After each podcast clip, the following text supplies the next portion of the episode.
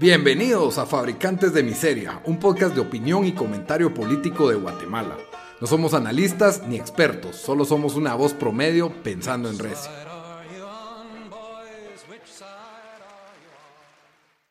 Bienvenidos al episodio número 32 de Fabricantes de Miseria. Con ustedes estamos los mismos de siempre. Dan, desde Washington, D.C., ¿cómo estás?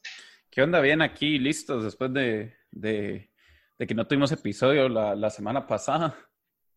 Sí. Muy ocupado, ¿verdad? En estos tiempos demasiado, COVID. Demasiado, pero es culpa de la audiencia que no nos manda dinero, la verdad. Tenemos que... Patreon, teníamos nuestra, nuestro goal en Patreon, ¿verdad? Totalmente. Si, si, nos mantuvieran mucha, uno podría hacer esto mejor y más tiempo, pero como no, no, el, el, gobierno que no me da mi bono familia, no hay modo. Entonces también, no se, así no se puede, te toca trabajar de sol a sol. Cabal. Y su servidor Rodrigo, desde Guatemala, hoy traemos un nuevo episodio, algo variado, para recuperar lo que no, no hablamos la semana pasada.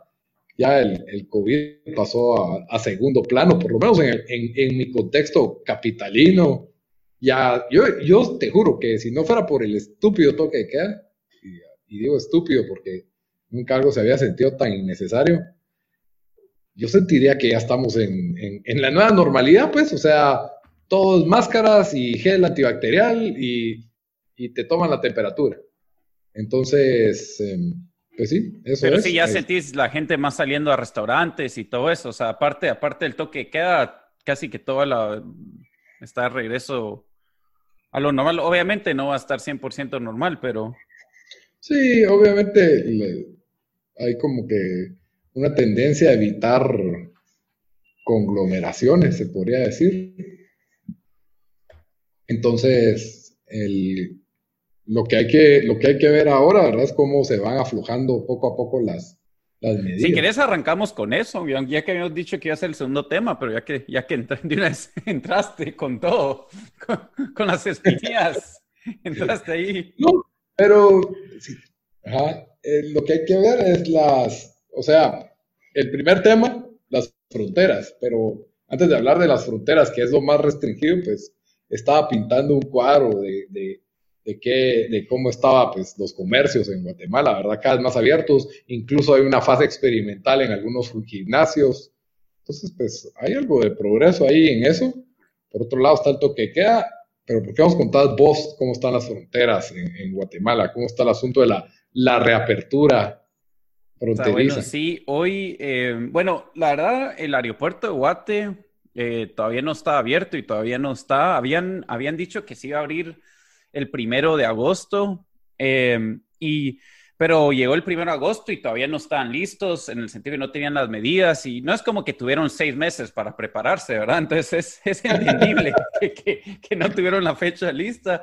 Después dijeron, eh, vamos a, se, se mueve a septiembre y ya como una semana antes de septiembre dijeron, bueno, no, no sé si sabría en septiembre y me da risa, porque, y no sé quién exactamente fue, pero en, en alguien del, gobierno dijo, no, es que es septiembre, pero eso era como que sugerencia, no era que en serio lo vamos a abrir el primero de septiembre. Entonces, al final parece que las aerolíneas habían dicho que ellos o sea, nos tienen que dar eh, los guidelines que vamos a necesitar para seguir operando y nos tienen que dar dos, tres semanas de anticipación. No es como que, bueno, muchas se abre mañana y, ya, ¿verdad? Entonces, creo que ayer o creo que fue ayer o hoy se, dio ya el, anuncio oficial que se iba a abrir otra vez el, el aeropuerto o las fronteras. Como siempre, se hizo de una manera, manera tan confusa de que si, si van a ver y nosotros tuiteamos de eso en la mañana, si van a ver el, el, el mensaje que sacó el, el, presidente, si lo lees, era, daba a entender de que, ok, se abre el aeropuerto, pero no cualquiera que entre al aeropuerto no va a, ten, no va a poder viajar a cualquier otro, o sea, la, la, la, locomoción no va a estar permitida, no van a poder viajar a otros departamentos, eh, que a mi parecer era una mulada porque si está reabriendo no es solo para, para la gente que tal vez tiene que viajar por X y razón, pero. México sí está hallando turismo, ¿me entendés? O sea, no, no está mal que tengamos algo de turismo en Estados Unidos o algunos otros países, porque tal vez nadie va a poder irse a Europa ahorita por, por cómo está la situación allá o porque no los dejan entrar. Em, el turismo, que, que pues obviamente es, es, el que más afectado ha estado por esto, o sea, no, no creo que sea tanto, pero algo ayuda, ¿verdad? Entonces sí era como que una, pues parecía una mulada, pero cabal, antes, antes del podcast vi esta nota que sacaron donde dieron una conferencia em, y creo que fue, sí, Edwin Asturias el que, el que dio la conferencia para aclarar qué, qué exactamente se iba a poder ahora que se reabrían las fronteras y por lo visto eh, sí se va a dejar a uno ir a, a, otros departamentos. Parece que los, los, que están en semáforo rojo, pues no van a estar las actividades restringidas ahí, ¿verdad? Entonces igual no puedes ir a, a digamos, a las playas, a, ajá, cosas así.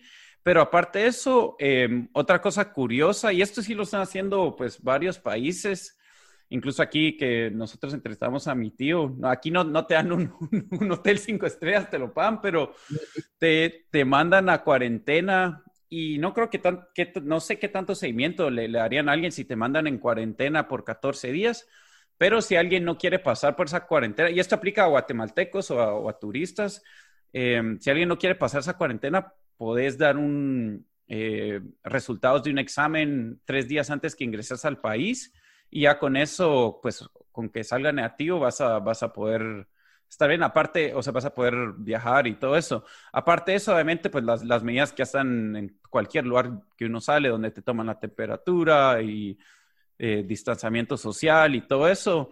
Eh, también no se va a hacer distinción, o sea, no es, no, no necesitas como permiso especial para, para, viajar, sino alguien puede, puede viajar solo por, por turismo, que, que también me parece bien.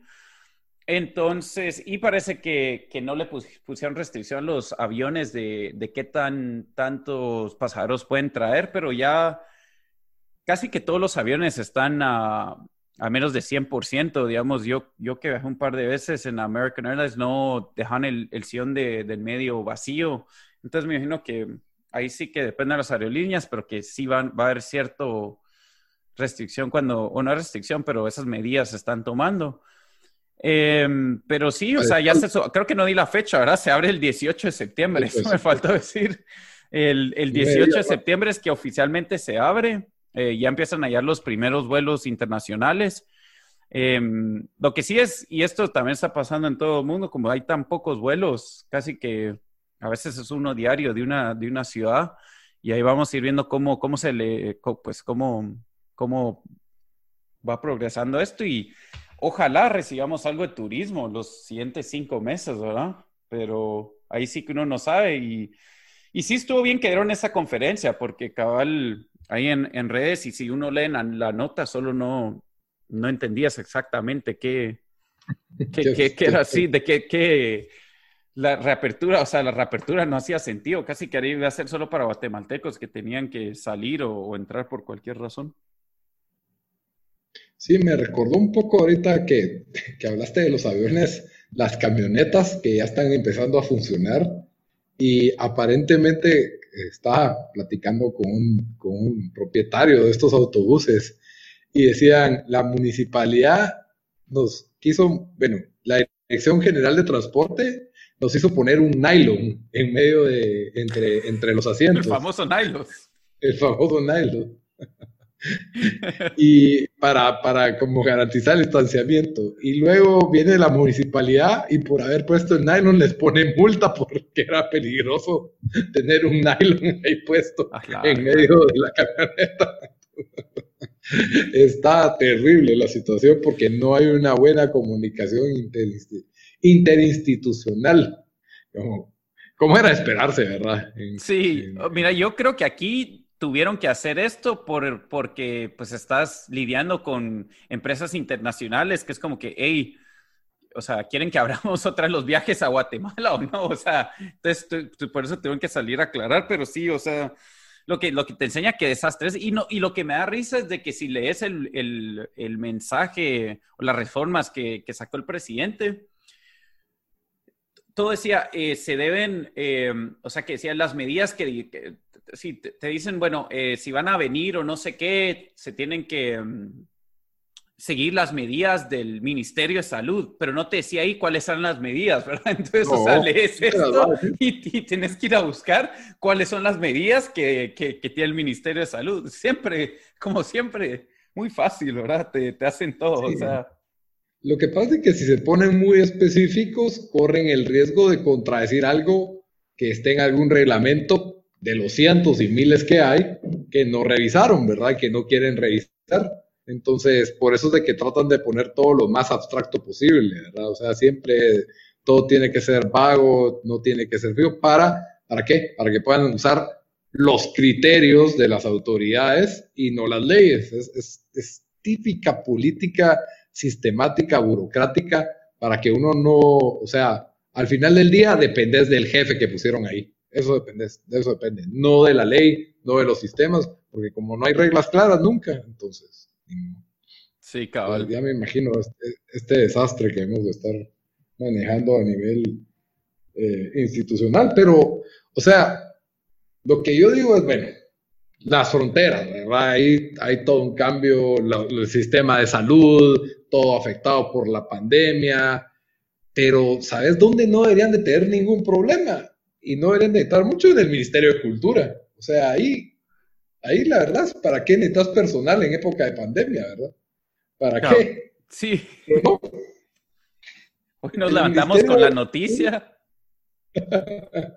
que contrató a 971 asesores en época de pandemia con un, donde el salario, el monto que de salarial iba a ser de 75 millones de quetzales.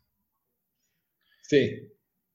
Es una planilla de más de 75 millones de quetzales y es el rubro más alto en el presupuesto del Ministerio de Cultura. Porque para preservar la cultura necesitamos a todos estos asesores en época de pandemia, que es cuando más en riesgo está la cultura guatemalteca. Y cuando hay cero turismo. y hay cero turismo, exactamente. Entonces, por supuesto, ahí es cuando más necesitamos todos estos asesores 029, ¿verdad? Eh, no sé, ¿para qué pudieron haber necesitado tantos? ¿Será que son intérpretes de lenguajes de idiomas mayas? Eh, aún así, no entendería yo por qué necesitas tantos. fíjate, y esto, esto sí es, o sea, es increíble que, que, uno lee esto, em, porque si te das cuenta, o sea, se supone que, obviamente sabemos que el, que el gobierno, o sea, que, que, que, iban a pues apretar, apretarse el cinturón disque, ¿verdad? Aunque en ningún momento se cortaron los salarios o algo así. Pero el hecho que, y tanto lo dijimos aquí, o sea, cada semana casi que traíamos el tema, no le podían pagar ni a los doctores ni al personal médico tenían un hospital que, donde, que, daba pena, o sea, que, llovía y se entraba el agua y después gastan esta cantidad, o sea, también aparte de eso, no, el, presupuesto que se habían dado no, solo se ha ejecutado un 31% y hay que ver cuánto de esto, o sea, de estos 75 millones lo agarraron de ese presupuesto extra, te apuesto que si no es todo, es una buena cantidad, pero crean estos trabajos de que yo, o sea, yo no sé si, y, cabal, como vos dijiste, que la mayoría eran para asesores, ¿verdad? La mayoría de plazas o de los salarios. Sí, exacto, asesores. O sea, yo no, yo no sé si es solo gente en el ministerio diciendo como que, hey, eh, vamos a, o sea, vamos a ayudar a, a, cuates o gente que se ha quedado sin trabajo. No sé de dónde sacarían 900 personas para ayudar. No sé si es algo como que se dan cuenta otra gente en el gobierno como que, ¿por qué no mandamos ahí a, o sea, como que agarraron el Ministerio de Cultura como el lugar donde iban a ayudar a todos sus cuates, o sea, ¿me entendés? No, no, no entiendo ah, dónde sacan 900 plazas o, cuántas son plazas fantasmas, o sea, no. Y aparentemente parece que no podían ni, ni dar explicaciones por qué necesitan, necesitaban contratar tantas plazas. Es ahí sí que ahí va de regreso a nuestro nombre, ¿verdad? O sea, esto es, esto lo, que, lo, que, lo que hablamos por cosas, por noticias como estas, es que comenzamos el, el podcast y que sí, o sea, esta noticia va a pasar y nadie va a decir nada, te apuesto que nadie se va a ir a, o sea, no va a haber ningún caso de corrupción por esto, Pero sí, o sea, lo que te, lo que te da, lo que te dices, y aquí es porque nos enteramos, o sea, en qué, en qué otras partes de instituciones del gobierno no nos vamos a enterar de las cosas que están haciendo, es, es un asco. Sí, uno de los cuestionamientos, como aquí, pues fueron cuestionados por los diputados, ¿verdad? Como siempre defendiendo nuestros intereses, los padres de la patria, pero en este caso, pues qué bueno que lo hicieron.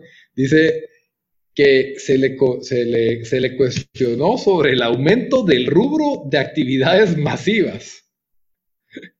De 11 millones subió el presupuesto a 20 millones, cuando desde marzo están paralizadas todas las reuniones públicas.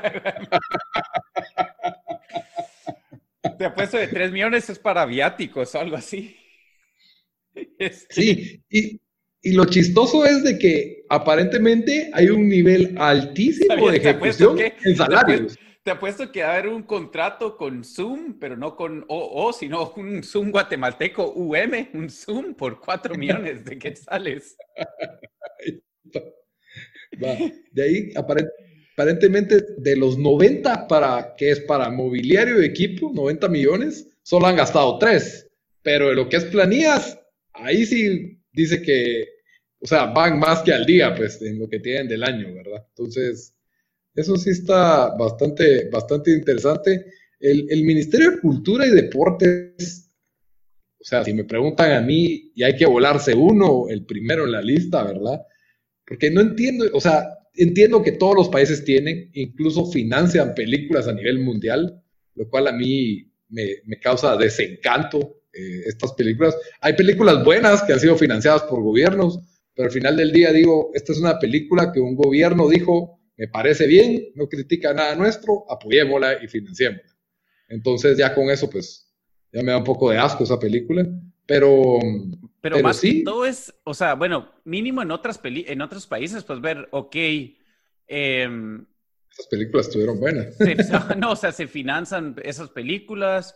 Eh, mirás, yo qué sé, mirás en Francia y mirás que tienen canteras donde sacan N cantidad de jugadores de fútbol con subsidio africano de todas sus ex colonias africanas, pero igual, ¿me entendés? O sea, o sea mirás de que, y probablemente ahí también hay corrupción, o sea, ni cuánto tienen de, de, o sea, como toda entidad del gobierno y como todas esas organizaciones también deben estar llenas de, de corrupción y, y, contratos masivos y todo eso, pero mínimo mirás sea, el reflejo de algo, ¿verdad? Pero como os decís, el ministro de Cultura y Deporte, o sea, en su función ha sido un desastre completo, hasta y estuvimos dos años suspendidos con la federación, o sea, es, es, es sí, o sea, es insostenible, la verdad, tener ese. La verdad es, es, solo, es solo otra forma que gente ha encontrado en el gobierno para, para robar dinero. Eso, eso es lo que es, y eso es un montón de las instituciones. Y, y parte de mi argumento en Guatemala es, es, que la gente piensa que, ah, no, es que eso tenemos que cambiar a la gente que lidera estas instituciones o entra el gobierno. Y no sé cuántas veces tenemos que repetir la misma historia donde, donde sí lo, lo, lo mejor queríamos de hacer es o cortarlos o quitarles o sea, un montón de dinero donde de verdad no, no, o sea, no, no pueden seguir robando o, haciendo, o sea, estos, dándose estos medios contratos o volviéndose solo una fuente de, de, trabajo para un montón de gente que no va a hacer nada. Sí, y al final la cultura, el deporte, son cuestiones que el mercado y que las personas mismas deberían de mantener vivas. O sea, no entiendo por qué tiene que haber un ente burocrático que nos diga, esta debe ser la cultura. O sea, si te puedes a pensar en el trasfondo de eso, para mí es como un poder que el Estado no, no debería de tener, como un influenciador de, de, cultura, ¿verdad? Y por si fuera poco, en la bancada semilla, ¿verdad? Presenta una propuesta para crear un fondo de 25 millones, obviamente manejado por el Ministerio de Cultura, para apoyar al artista nacional.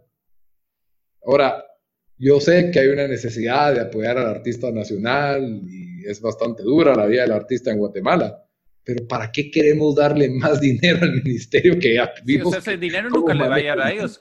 Es como debate, y ahorita se me, ahorita se me va el nombre de la, de, y esto lo había leído, hay un artículo bueno que se había escrito en prensa libre, lo pueden googlear, que se llama ¿Por qué, por qué son tan, tan caros los, los conciertos en Guatemala? Y era una estupidez en el sentido que uno tenía que pagar creo que era un como 18% de, de, antes, o sea, para antes que se diera el concierto, o no sé, no sé si era 18%, por un alto porcentaje de impuesto por, por el total de, de digamos, de asientos o de entrada, pero, o sea, eso no te, sí, sí, la entrada, hey, vamos a tener dos mil personas que llegan al concierto y solo vendes 500, vos igual pagás el impuesto basado en la, o sea, la capacidad total, ¿verdad? Pero entre, entre todas esas cosas, que la verdad en serio es buen artículo, deberían de buscar porque es, eh, no hace sentido que en Guate seamos un país más grande y, y son no ya artistas y eso afecta más al artista nacional porque no ya tanto artista internacional grande. Eh, entonces, o sea, e, eso, ahí tenés algo de cultura donde, donde no dejan que esa cultura se, se desarrolle en Guate. Pero otra cosa que, que era esto, y, yo también lo, lo, vi cuando traté de importar videojuegos a Guatemala, es que tenés que pagar un, un impuesto, creo que era de 3%, si no recuerdo mal, a, Dios, como a una institución del, de artistas de Guatemala o no sé qué. Y acabé leyendo un artículo, no sé si vos sabés el nombre exacto, yo voy a ver si lo busco aquí, pero ¿sabes lo que estoy hablando o no, Lito? Sí, sí, sé de lo que estás hablando. se me va el eh, nombre. Bueno, la cosa es de que, mira si lo buscas ahí y termino con esto. La cosa es de que si, si te, em, y me recuerdo haber leído una nota hace unos años porque me le daba seguimiento a esto, porque decía, qué estupidez que uno tenga que pagar 3% o un porcentaje a esta, esta organización. Parece que no habían ayudado a artistas, que en su historia habían ayudado como a 200 artistas, eh, había un montón de, mm, de, acusaciones de corrupción, gente que había estado ahí por años en esa misma en esa institución. Entonces, sabemos cómo funcionan las cosas en Guatemala, o sea, no, no, esos 25 millones, ¿cuánto cree, cuánto le van a llegar a los artistas? Yo, yo diría menos de un millón de quetzales, bastante menos que eso, o sea. Totalmente. Mira, se llama la AEI, que es la Asociación de... No sé, se me olvida el, qué es la E, pero no sé si es de autores, de entretenimiento e intérpretes, no, me, no, no estoy muy seguro qué es lo que significaba porque ni siquiera lo ponen en la página. Ahora bien, esta es una cuestión bien, es un poco complicada de explicar realmente qué es la AEI y es una cuestión que es la más poderosa en Guatemala en esto de entretenimiento musical y esto es algo que se ha dado en un montón de países. En España tuvieron un gran problema con este tipo de asociaciones. No es necesariamente, no es una, no es una institución gubernamental, pero es lo que se llama una sociedad de gestión colectiva, que es una sociedad de, de, gestión colectiva. Esta sociedad tiene como que los derechos de todos los artistas, casi que a nivel mundial. es una eh, red de y entonces, si, tú, si vos quieres poner música en tu establecimiento, ya sea en vivo o, en, o no en vivo, tenés que pagarles por el derecho de poner música, ¿verdad? Especialmente si tenés una discoteca, bar, restaurante, centro nocturno, lo que sea. Entonces, ellos básicamente te cobran un impuesto de acuerdo al tamaño de tu, de tu local, ¿verdad? En el que expones la, esta música a ellos porque básicamente ellos están representando los derechos de autor y en teoría vos estás lucrando porque utilizas la música de estos, de estos artistas para atraer gente. Ahora, eh, Esa es la conclusión. Ya, ya, encontré lo que decía. También está lo que vos dijiste, porque aquí encontré la nota y lo voy a subir ahí nuestro Facebook y a, Twitter después, pero se llama el IPSA, que es el, el Instituto de Previsión Social del Artista Guatemalteco. Ah, esta nota es del eh, y sí es del 3%, o sea, esta nota es de 2016 y tenían un total de 1.800 afiliados. O sea, o sea que me imagino que afiliados en toda su historia, ¿verdad? O sea, y, parece que ahí en la misma nota habla del, del, descontento con esta asociación.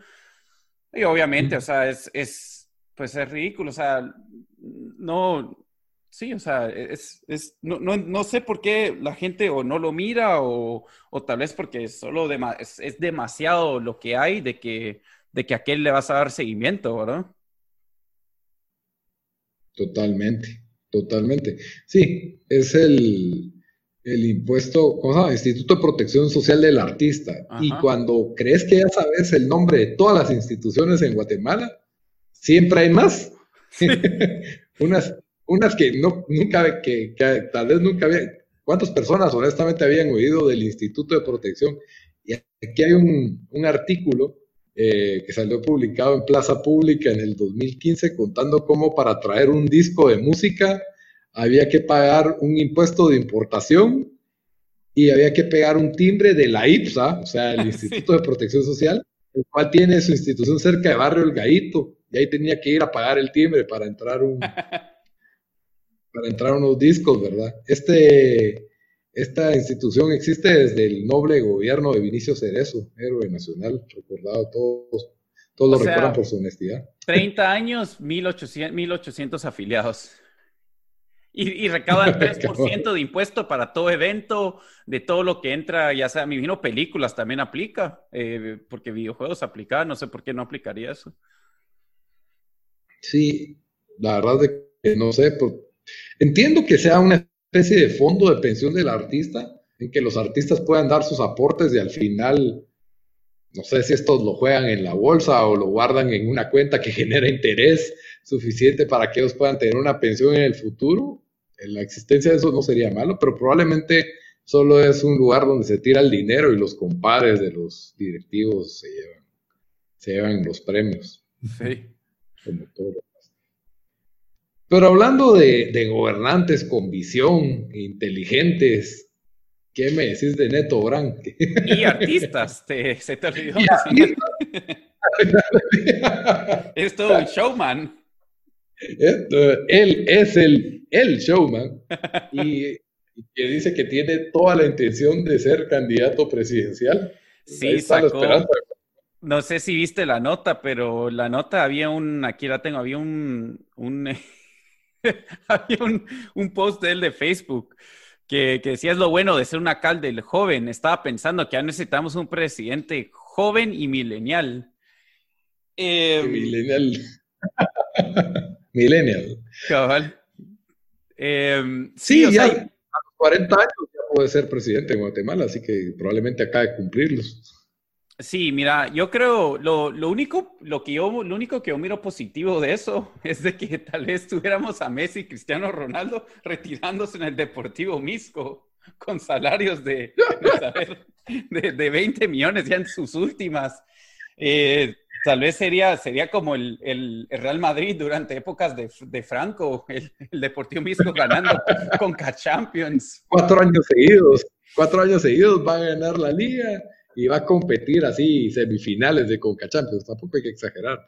Mira, o sea, tal vez no, habría pan, pero circo sí, o sea, el 50%, ¿por, ¿por qué no, verdad? Pues sí, la verdad es que alguien serio como Yabate ya demostró que no. Entonces, de, empezamos por un payaso, de ahí por otro que se la lleva a ser el opuesto, el, el, el doctor Alejandro Yamate, alguien serio, y bueno, ya, o sea, ya qué más da. O sea, yo creo que la población de Guatemala ya está como que, eh, ya pela mucha, ya pela, o sea, ya no se puede, ya, ya, ya no, ya no hay.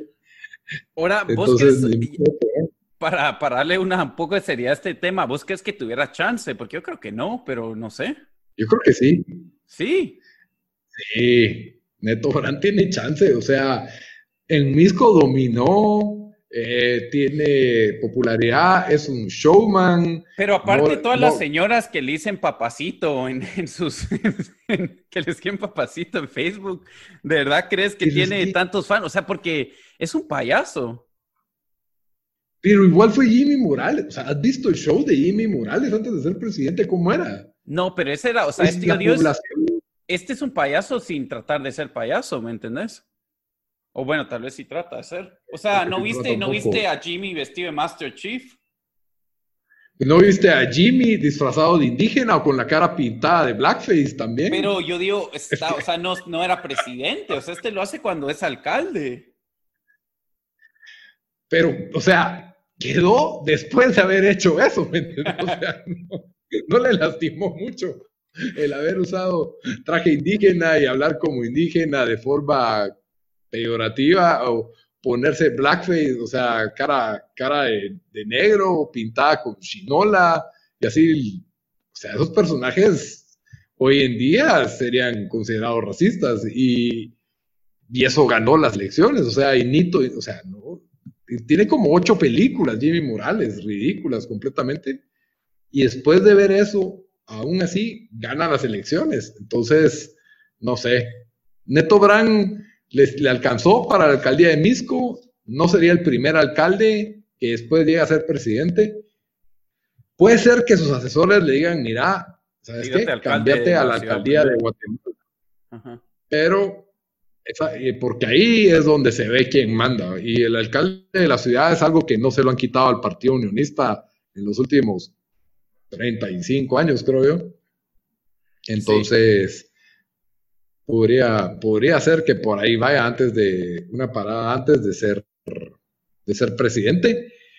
Entonces, miremos qué, miremos qué pasa, pero creo que es el tipo de persona que cuando ya tenés, digamos que ya tenés tu, tu grupo organizado dentro de la municipalidad, porque le diste trabajo a todos los que te apoyaron en, en dos campañas seguidas, y este es el tipo de gente que después te ayuda a volver a, otra campaña, pues ya tenés, digamos que los hilos amarrados, pues. Entonces, y para ganar Misco, pues sí, es una campaña seria, pues, no es, no es así nomás.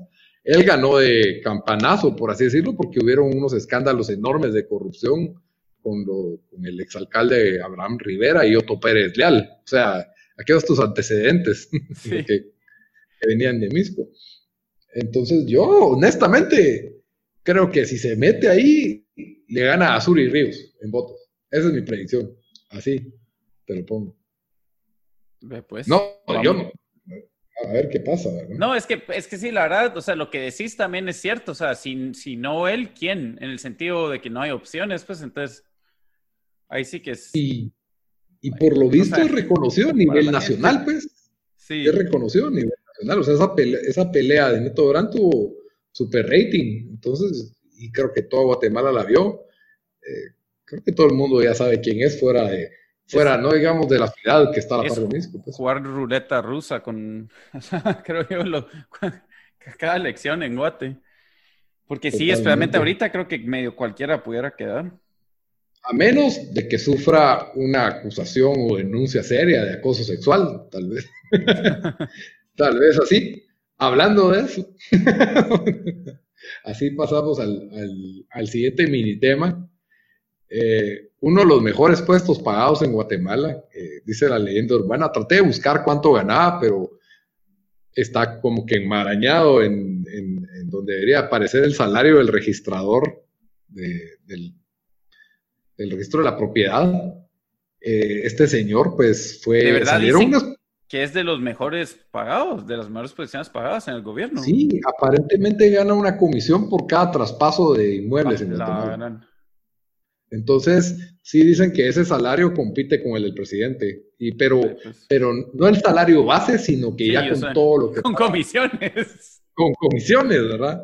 Entonces, es un, es, y general, y se lo dan a personas que respaldan las campañas, y, y sí, pues hubo ahí Ahí pues es un, es un, es un super salario eh, y el registro, pues el registro de la propiedad es donde todos los inmuebles están registrados, los bienes inmuebles, uno que otro bien inmueble, que es un bien inmueble, casas y terrenos y apartamentos y, todo eso, ¿verdad? En, lenguaje coloquial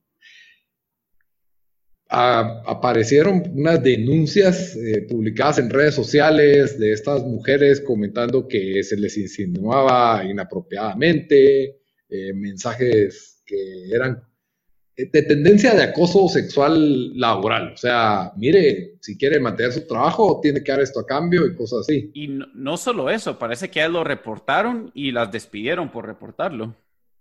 Aparentemente, después de haberlo reportado, sufrieron como que medidas de, coerción, por así decirlo, dentro de la institución para que básicamente tuvieran que renunciar. Esa es la historia. Eso es lo que dijeron y pusieron su denuncia como corresponde el Ministerio Público. De momento estas denuncias se mantienen anónimas. Es difícil porque este es un tema que no solo es de Guatemala, sino que a nivel mundial, de que personas en el poder están siendo denunciadas por mujeres por... Y teníamos, ¿cuál, ¿cuál fue el video del de Leaks o...? Eso fue hace como cinco años. Sí. ¿Ese era o no era de Leaks o de dónde era? Sí, era de, de Leaks, exactamente. Y ese sí, obviamente ella lo ponía como acoso sexual, pero ahí se miraba que era bastante consensual la, la relación. no sé. Pero le pasó algo ahí, o sea, ¿le pasó algo ahí o no, no a él? Creo que fue un bochorno y probablemente lo han derechado. No sé, la verdad no me recuerdo de qué habrá sido el resultado. Uno solo se acuerda del video. Sí, mira, y aquí, aquí, o sea, ok, ya salió la acusación, ¿él dio alguna declaración o, en qué está todo? Puso un, un, comunicado en el Facebook y en las redes sociales del registro de la propiedad diciendo que son mentiras, que son declaraciones espurias, ¿verdad? Que es un término que le encanta a la gente culpable de decir, yo no se lo recomendaría. Cuando dicen esas son declaraciones espurias, ah, de plano es verdad. Le usó el abogado de papa. Cabal. Entonces, sí, la verdad es de que, pues, comentó que él era una persona, reconocía honorabilidad, que todos sus comportamientos, ajá, que sus comportamientos habían sido intachables y que, eh, pues, que eran mentiras y que él era inocente de todo señalamiento y falacias y, y todo esto, ¿verdad? Entonces ahí sí que creo que hay que dejar que se haga una investigación y el Ministerio Público decida, porque pues al final de cuentas sí debe de haber una presunción de inocencia, pero para mí donde queda el cuestionamiento es presunción de inocencia, pero también reconocida honorabilidad. Si hay, si hay un grupo de mujeres, con, porque si es una mujer en 20 años de lo que estás trabajando, podrías tener el beneficio de la duda, pero si es un grupo de mujeres que concuerdan y dicen lo mismo, no sé, pues ya, ya la reconocía honorabilidad. Mira, conociendo cada personaje que está en nuestro gobierno, obviamente, como vos decís, eh, hay, que, hay que ver en qué, en qué para, pero no, yo no me dudaría la culpabilidad de esta persona, ¿verdad? Pero... Sí, nadie puede meter las manos al fuego, pero creo que ese absoluto de believable woman, así de, de que hay que creerle todo a todas las mujeres inmediatamente, no, o sea, sí, la víctima debe tener derechos y deben de ser investigadas estas denuncias totalmente, pero eh, es complicado el tema, no, no sé. No sé realmente cuál debería ser para, para, decir, ok, tres denuncias fuera, tres strikes tal vez debería ser. Pues sí, o sea, no, no sé, pero, pero sí, sí, vamos a ver si se le, si le meten presión por esto, porque yo creo que igual todo eso en Guate, o sea, todavía se, se le protege a, un montón de, de o sea, todavía se, se, se, protege eso, peor si estás en el gobierno, así que va a ser, va a ser curioso a ver si ahora lo investigan o si solo de repente se va la noticia, ¿no? Desaparece la noticia. Sí, y es complicado porque parece ser que, o sea, ahí es donde se dice, ¿esto será tema de recursos humanos o será tema de delito? ¿Ya? O sea, creo que debería estar tipificado de forma clara lo que es acoso o agresión sexual o este tipo de cosas, ¿verdad? Sí. Entonces, ¿bastará con que lo saquen o habría, porque el Ministerio Público, ¿verdad? Sí, ahora esta es una posición que, que cambia cada vez que cambia la presidencia, ¿o no? Probablemente. No, no necesariamente, pero sí, normalmente eso pasa. O sea, no es, si no estoy mal, no, no tiene un límite de cuatro años ser el registrador. Pero, pero sí lo, lo escoge el presidente. Ah, ya. Bueno, entonces yo creo que ya, ya les los entretuvimos y los actualizamos con las noticias, con los comentarios sobre las noticias actuales del país espero que no se les haya olvidado. Hasta Hero quería hablar, mira, como no estuvo la semana pasada. No lo dejamos hablar nunca, entonces se quiso, se quiso pronunciar. Tuvimos ahí actualización sobre las fronteras del país, reabriéndose el transporte público, los restaurantes, el Ministerio de Cultura, que próximamente va, ya, acá, ya tiene nuevo ministro de Cultura, solo para, para dejarles ahí el, resumen. Porque, para contratar otras 900 personas. Le dijo la diputada, antes de que pase, pase, una mayor vergüenza, mejor renuncie, le dijo a la ministra. Y le hizo caso. Así que, por lo visto, porque, no, Yamatei y la quitó. Ah, Entiendo que de una vez la, sacaron, ¿verdad? Y pues la esperanza de Guatemala, Neto Brand, y el, acoso sexual, a ver si no se vuelve un tema más eh, palpable o empiezan a salir casos en más instituciones, que la verdad, donde se concentra el poder, se concentran estas denuncias. Sí. Pero bueno, como siempre, Daniel, danos tu recomendación de la semana. Está bueno. Em, yo esta semana voy a recomendar uno de los, mejores shows em, en, en, la televisión que creo que nadie está viendo, por lo menos en Latinoamérica, no mucha gente le está poniendo atención, se llama The Boys, está en Amazon.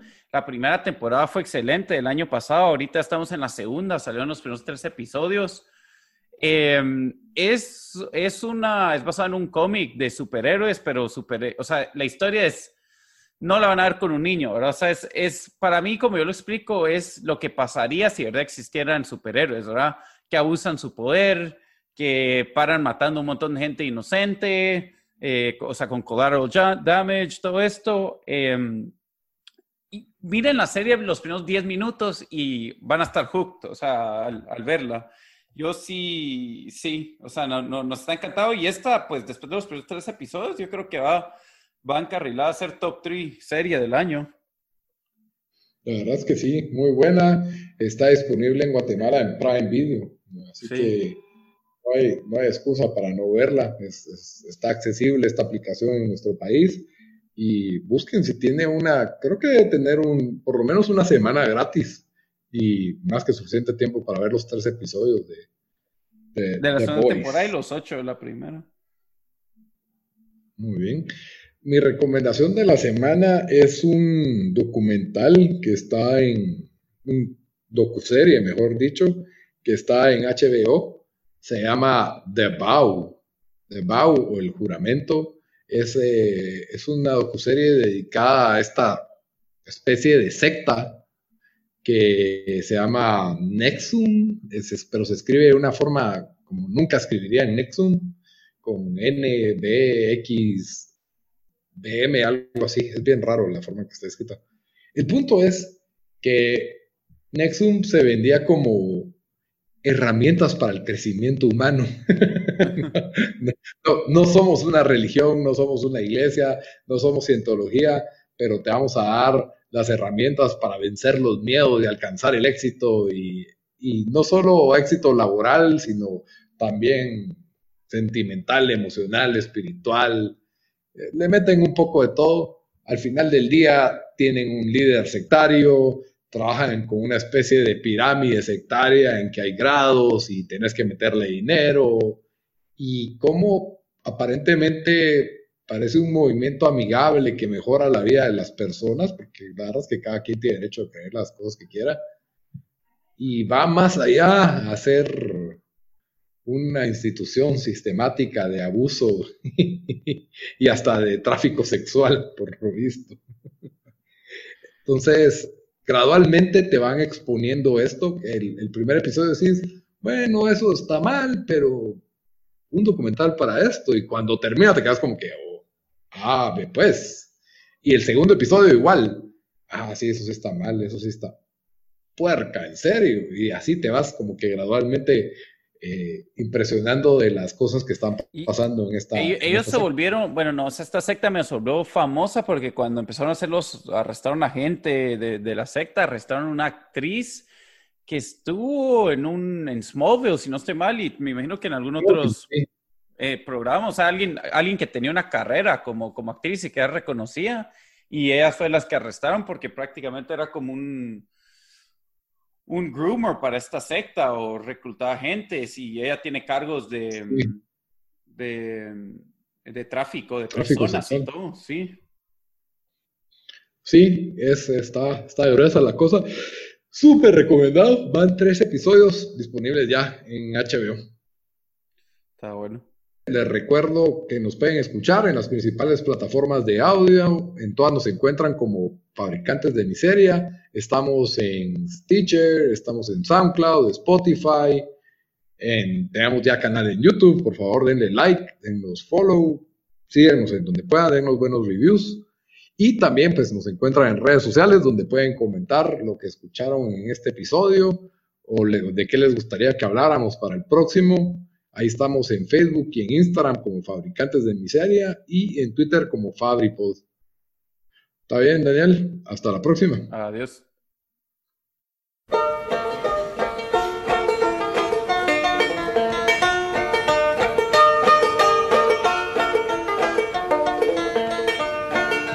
Which side are you on,